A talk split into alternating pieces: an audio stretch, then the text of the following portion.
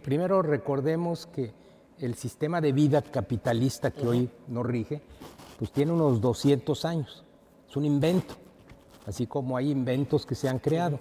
Y hoy determina que el éxito está el que logre más cosas, el que logre simplemente es una carrera y el que tenga más satisfactores, mejor ropa, mejores coches, mejores casas, no se va a llevar nada, pero ese está determinado, definido el éxito. Pero la realidad es que si tú le preguntas a las personas, yo les puedo preguntar a ustedes, en un dilema de la vida, si ustedes tuvieran que elegir entre tener éxito y ser feliz, ¿quién elegiría ser feliz? Levanten la mano.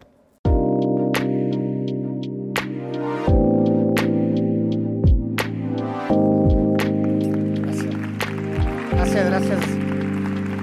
Muchas gracias, bienvenidos a este programa. Tengo la fortuna de tener este, esta tarde como invitado a el presidente de una de las universidades más prestigiosas de América Latina, Salvador Alba.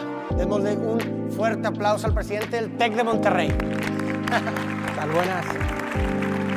Bienvenido, Salvador, gracias por estar aquí. Muchísimas gracias. Si quieres tomar asiento, por favor. Gracias. Pues bueno, Salvador, me eché tu libro. Me lo eché en menos de una semana, es un tiempo... pero tienes que hacer tu planecito. Eh, Esa es la Es tarea larga que tengo. De hecho, quería precisamente empezar con ese tema. O sea, tu libro, para la gente que no conozca el libro. ¿Quién conoce el libro de Salvador? Ah, ya, mira, no bastante, ¿verdad? ¿Quién ha hecho su plan de vida? Nadie. Ah, bueno, un 30% quizás. Ojalá, ojalá. El libro prácticamente te empodera para que tú como individuo generes una estrategia para lograr tu plan de vida, ¿no? Prácticamente. Sí, mira, en realidad yo, yo no pensaba escribir sobre esto, pero yo a los 23 años alguien tocó mi vida. ¿Quién? Y George Steiner era un gurú de planeación que vino, donde yo trabajaba en la cervecería Moctezuma, y vino a, vino a México a darle un curso a los directivos y estando el último día yo con él, que era el chofer que lo llevaba para todos lados, me dijo, le dije, oye, ¿qué me recomiendas? Tú eres un hombre exitoso. Y él me dice, a ver, a ver, no te confundas, atrás de todo este éxito que yo tengo, yo fui un hombre fracasado hasta hace cinco años. Porque yo asesoraba empresas, pero se me olvidó que no tenía un plan de vida, no tenía una visión de vida. Y en ese momento me dio algunas recomendaciones y me dijo, trabaja en esto y vas a ver que tienes un control total de tu vida. ¿Cuántos años tenías tú, hijo? 22, 23 años. 22, Y escribí mi plan de vida y me permitió hacer lo que yo quisiera bajo mis propias reglas y en cierto momento burlarme un poco del mundo para no seguir sus reglas. Y, y eso es lo que me permitió llegar a dirigir toda Latinoamérica de PepsiCo y, y estar ahora en el TEC. Y, y al final se lo debo a él. Entonces, de repente yo iba a escribir sobre otros, otras cosas, transformación de negocios, pero cuando empecé a buscar en Google metodologías para hacer un plan de vida no encontré nada. Y dije, ¿cómo es posible que siendo la vida lo más importante en nosotros, eh, no hay nada de material sobre esto? Entonces me puse a escribir sobre esto que pues técnicamente era algo que podía escribir en 30, 40 hojas. Entonces, ¿podrías decir que ese plan de vida que trazaste cuando tenías 22 años es el mismo, es tu misma estrella de Belén que sigues hasta ahora? Igual. Ahora, acuérdense que, y esa es una confusión, uno cree que un plan de vida es pensar en el futuro, no es pensar en el presente. Ok. Es pensar en qué me hace que yo disfrute el día a día y obviamente pues eso me da mi pasión y yo tengo una guía de largo plazo, pero en realidad trabajo en el presente, porque es lo único que me da, lo único que existe en la vida. En tu libro mencionabas algo muy interesante de agarraste distintas personalidades a lo largo de la historia y, y- y cómo coincidían en ciertas cualidades y demás. Y había uno en específico que se me hizo muy interesante, que decías que estas personas sabían distinguir entre lo verdadero y lo falso. Llámese Einstein o distintas personalidades que mencionas. Entonces, yo te preguntaría, ¿cómo una persona o cuáles son las cualidades o características para que una persona pueda discernir de un plan de vida falso o de un plan de vida verdadero? ¿O un significado falso o un significado verdadero? Mira, el, el problema es que el, el humano es un animal de hábitos, hábitos que heredas, pero de repente, y esos, cuando llega alguien y reta porque hace una pregunta sobre alguna idea que hoy está preconcebida, pues generalmente hay una reacción de no, eso no se puede porque estas son mis creencias. Pero son esos hombres que retan al sistema los que nos han dado cambio en el mundo. Entonces, el hombre tiene la voluntad de generar cambio, pero actúa más en el hábito animal. Entonces, porque no tiene conciencia. ¿Por qué haces esto? Siempre que yo le pregunto a alguien, ¿y por qué haces esto? Pues no sé. Y para, mucha gente viene a entrevistarse conmigo y le digo, ¿y, tú qué quieres en la vida? Pues lo primero que me dicen es, qué buena pregunta, porque nunca me la he hecho. la pregunta más difícil de contestar. Claro, pero les dices, bueno, ¿y, qué quieres? Pues vas a entrar a trabajar. No, pues quiero ser director, ¿y para qué? ¿Y para qué? ¿Y para qué? Y a la tercera, ¿para qué? No tienen respuesta. Entonces, no tienen sentido de propósito de vida. ¿Y notas una distinción entre, por ejemplo, un joven actual de 20 años con tú cuando eras joven o la realidad que vivían los jóvenes cuando tú tenías 20 años? ¿Notas distinciones? Lo que notas es el contexto. Antes, pues vivíamos, imagínate, olvídate 40 años, época de las cavernas, que no sucedía nada. Pues, tu vida pasaba, nacías, vivías y morías. A lo mejor te tocó el invento de la rueda como un gran acontecimiento. Ahora, cada día pasan tantas cosas que te confunde enormemente Correcto. porque te cuesta trabajo decidir. Hoy, hoy el problema es, fíjate, tú pregúntale a un joven, oigan, ¿quiénes ustedes tienen sueños? Todos levantan la mano. ¿Quién tiene sueños? ¿Quién tiene sueños? Pero ¿quién tiene sueños grandotes? Entonces, lo que me están diciendo es que todos son millonarios en expectativas. Tienen cosas que hoy no son, pero quisieran tener. ¿Qué pasa cuando no tienes esos sueños que hoy quieres, que hoy están soñando? generalmente te da enojo, envidia, frustración, ansiedad. Todas, todas son conductas negativas. Entonces, están, curiosamente nos han enseñado que hay que ser ambiciosos. Bueno, eso lo único que te llena es de pura energía negativa. Porque la única felicidad es disfrutar lo que eres. En las condiciones, si yo mañana me atropellan y pierdo una pierna, pues yo tengo que aprender a disfrutar la vida con una pierna menos. Y que te preguntaría también, después de leer varias veces eh, eh, los capítulos y demás, haces una distinción de lo que comúnmente se le dice éxito, se le llama éxito, ¿no? Entonces, ¿qué es el éxito realmente? Se confunde muchas veces. Sí, claro. Lo que pasa es que primero recordemos que el sistema de vida capitalista que hoy nos rige, pues tiene unos 200 años. Es un invento, así como hay inventos que se han creado. Y hoy determina que el éxito está el que logre más cosas, el que logre más Simplemente es una carrera y el que tenga más satisfactores, mejor ropa, mejores coches, mejores casas, no se va a llevar nada, pero ese está determinado, definido el éxito. Pero la realidad es que si tú le preguntas a las personas, yo les puedo preguntar a ustedes, en un dilema de la vida, si ustedes tuvieran que elegir entre tener éxito y ser feliz, ¿quién elegiría ser feliz? Levanten la mano. Todos. Pero te quiero decir que es una mentira porque en el día a día están trabajando para el éxito, están preocupados. el, éxito lo determina, como decía Maslow, en me faltan cosas. La pirámide de empiezo por alimentación, vestido, hasta llegar a reconocimiento. Todo eso tiene una característica, me ven. Es decir, yo te puedo ver si tienes reconocimiento, credenciales, todo este rollito.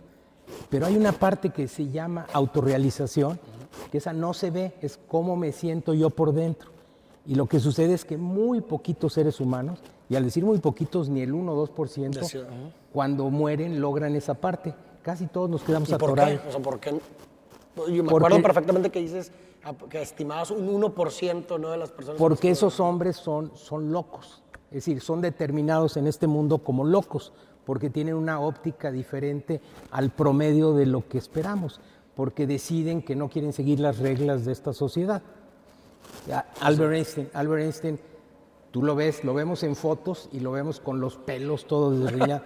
¿Y, ¿Y qué? ¿Tú crees que le importaba? Dicen que se bañaba a veces, pasaba una semana y no se bañaba, pero nadie se recuerda a Albert Einstein por su parte de limpieza, simplemente era, un loco que inventaba y nos dejó un valor agregado enorme a la sociedad. Entonces, cada persona que ha transformado a la sociedad retó a la sociedad. Literalmente. Y cuando reta a la sociedad, pues al final pues, rompe algún paradigma, que es una creencia, pero la humanidad sigue evolucionando por estos hombres que no retan. La mayoría de seres humanos no retamos. Y lo que estamos haciendo es tratar de ser lo que no somos. Lo que el otro espera de nosotros, las expectativas del otro. Ve la persona que, que es bajita, pues quiere usar tacones para verse más alta. El que es blanquito quiere oscurecerse. Es decir, todos estamos tratando de cambiar la personalidad para satisfacer a personas que ni nos interesan ni nos conocen y no sé ni para qué. Y lo peor es que además si caemos en este juego, hasta contraemos deudas, estos pagos pues, sin intereses para comprar puras estupideces. Y luego, por otro lado, todos estos ricos que han hecho fortunas y que se les acabó la vida, te dicen, me gustaría que la gente pudiera ser rica y famosa y todo esto. Para que se dé cuenta de que por ahí no va. Por ahí no va la cosa. Y ahora otra pregunta, ¿no crees? Digo, es una hipótesis, una teoría mía, ¿verdad? Tú me la puedes quitar por completo, pero como bien dices, las distintas generaciones se enfrentan a distintos nuevos retos, obstáculos, hay conectividad ahorita, muchas, muchas opciones, que bueno, el dogma en teoría es que entre más opciones tengas, más libre eres, pero lo que sucede es al contrario, entre más opciones tienes, menos libre eres porque te da la paradoja de la elección. Entonces, ¿no crees, y te lo pregunto, em, que este, este mundo en el cual, actual en el que vivimos, con todos los contextos, quizás el sistema educativo le ha fallado al joven actual para poder quizás desenvolverse con las, con las nuevas tecnologías en las que hay. Eh, quizás a lo mejor el, aprendizaje, entiendo que ahora el TEC está adaptándose a todas estas cosas. ¿Es por esto precisamente? Bueno, fuiste muy amable. El sistema como que hemos educado a la humanidad es un fracaso. Eh, fíjate, el ser humano nace sin entender qué es el mundo y trae el hemisferio derecho, la creatividad y la parte racional, en equilibrio. Pero en ese momento, ¿qué hacemos? Un chico creativo es muy incómodo para la familia y es muy incómodo para las escuelas, porque la escuela, imagínate el absurdo, pensar que porque tienen ocho años todos son iguales y los ponemos en un salón y les damos los mismos contenidos y queremos que se comporten igual. Claro, es una forma práctica de generar esto. ¿Qué pasa con alguien que cuestiona al profesor, que cuestiona en casa? Pues calificación baja en conducta. Lo Ahora, si se comporta muy mal, pues lo llevas hasta el médico para que lo mediquen, para que me le bajen esa energía. Y al final, esa creatividad la vas matando y los que terminan al final en la edad adulta logrando tener esa energía y esa creatividad no son más del 5 o 10%. Por eso dicen que el talento es muy difícil encontrarlo, porque todo el sistema educativo desde casa a la escuela mata esa creatividad. Y luego llegas a la edad adulta y te dicen, ¿dónde está esa creatividad y esa capacidad de innovación y de cambio? ¿verdad? Entonces, yo creo que en los siguientes años vamos a ver una evolución de, buscar seres más libres, más conscientes, eh, un mundo en donde renazca un poco este humanismo, porque recordemos que venimos emigrando de un sistema de esclavitud hace 200 años, que era posiblemente el negocio más grande, luego vino el feudalismo, pero hoy todavía tenemos muchas, muchos, mucha gente en la sociedad que vive estas etapas en donde realmente llegan a trabajar, les piden quítate el cerebro y recógelo a la salida, es decir, donde no me interesa la persona por la persona, sino por su capacidad eh, de manos, de, parte animal, ¿verdad? Para el futuro de la educación que tú prevés, eh, ¿qué herramientas eh, recomendarías adecuadas para que pudiera desarrollar un joven en este mundo? Sí, yo creo que al final eh, toda la educación va a ser haciendo, probando. Práctica. Y la otra es concéntrate en tus fortalezas, lo que te haga feliz. La realidad es que tú traes una preferencia en las cosas que te gustan hacer y siempre nos enfocamos en le hace falta eso. Espérate. En lugar de explotar las, de explotar las habilidades que ya tiene. Y en tu libro también hablas mucho de legado, ¿no? Del qué legado vas a dejar. ¿Qué legado quiere dejar Salvador? Pues simplemente dejar un mundo un poquito mejor del que yo recibí. Al final venimos a dar un valor agregado. La sociedad está evolucionando por las personas que se atrevieron a dejar algo. Bueno, ¿Y para qué, quisiera, para, qué, para qué quisiera una persona dejar un legado? O sea, no sé, digamos que yo soy una persona con una filosofía hedonista en donde, pues como tú dices, no sé, pues trato de, de exponenciar el placer y lo que me causa satisfacción y demás, y no quiero pensar en pues ¿para qué quisiera yo tener un legado? Pues de todos modos me voy a ir de aquí, nadie se va a acordar de mí en mil años, a lo mejor nadie va a recordar mi nombre y qué importa, ¿no? ¿Para qué? Yo creo que eh, tú estás en lo correcto, más bien yo te estoy respondiendo a una pregunta, pero yo mi, mi interés es vivir la vida, disfrutarla y si hago yo eso, seguramente voy a dejar un legado, pero mi intención no trabajo en mi vida para dejar un legado, trabajo para poder desarrollar mis capacidades en el día de hoy. Ahorita, ¿cuántos años tienes, Salvador? Si no es ninguna ofensa. 6, 8 lo cumplí. 68, ah, lo sacas 4 de junio. Felicidades. 4 de julio, el día de la... Junio, junio. 4 de junio. Ahorita, Salvador de 68, con toda la experiencia y seguridad que has tenido a lo largo de tu vida, si regresaras en el tiempo a Salvador de, 20 años, de 22 años, ¿qué le dirías? Primero, eh, en el contexto que me tocó de vida, que era un mundo cerrado, un país cerrado, pues las opciones que uno tenía eran muy limitadas. Si yo tuviera que regresar en el contexto de hoy, te aseguro que no trabajaría para nadie. Hoy, hoy tienes una cantidad de opciones para desarrollar la creatividad. Yo viví en organizaciones terriblemente jerárquicas, arcaicas, y me las tuve que soplar, ¿verdad? Claro, eso me formó para que cuando yo estuviera en una posición de liderazgo pudiera intentar hacer algunos cambios pero la pregunta es si yo quisiera repetir ese, ese tipo de vida o haber podido desarrollar mis habilidades por mí mismo bajo el control de mis propias reglas. ¿verdad? ¿Y tú entonces sí lo hubieras querido, hubieras preferido? Claro, yo, yo hoy le digo a la gente, si tienes opción en cualquier oportunidad de desarrollar tu propia energía eh, y tu pasión, pues hazlo. Yo, yo, no lo yo no lo piense. Yo no creo que, yo creo que la mayoría de trabajos en los próximos 50 años, como hoy los conocemos, van a desaparecer. Y la gente va a trabajar en lo que quiere y va a tener dos, tres actividades, yo no les llamo trabajo, actividades con las que va a tener algún ingreso, con el que va a tener una mejor calidad de vida, porque además va a ser un mundo compartido en donde las cosas no va a ser acumular, sino pues, las utilizas compartiéndola, el costo de vida se va a abaratar y seguramente los factores de competencia contra el otro van a bajar mucho. Entonces vamos a tener yo creo que una, una mejor vida, pero vamos a pasar una transición difícil en ese rompimiento de mundo físico a un mundo conectado globalmente. Y para terminar, Salvador, ¿qué mensaje quisieras dejarle a la gente joven o a cualquier persona así como que, que, que no, que no se que aprendan a manejar energía positiva y que aprendan a decir no. Eh, tú ahorita tenías la entrevista anterior un caso de alguien que pues, nos habló de cómo lucha por sus objetivos y a pesar de todas las circunstancias. Bueno, lo que se nos olvida es que para hacer eso renunció a muchas cosas. Correcto. Entonces yo creo que lo que nos falta es utilizar la palabra no. Cuando tú quieres hacer algo, pues tienes que decir no a muchas cosas no lo queremos hacer porque qué dirán, el convencionalismo. Quedar bien.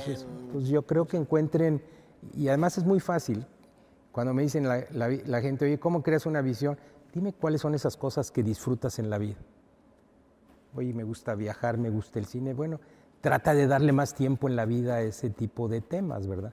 Eh, y si tienes un trabajo que te ocupa el 50% de tu tiempo y no te gusta, o cambias la actitud o, o simplemente cámbiate rápido porque el tiempo se les está yendo. Entonces, buscar ser feliz cuando estés cerca de una conversación negativa, eh, aíslate de ella, porque te contamina, te enferma también, ¿verdad?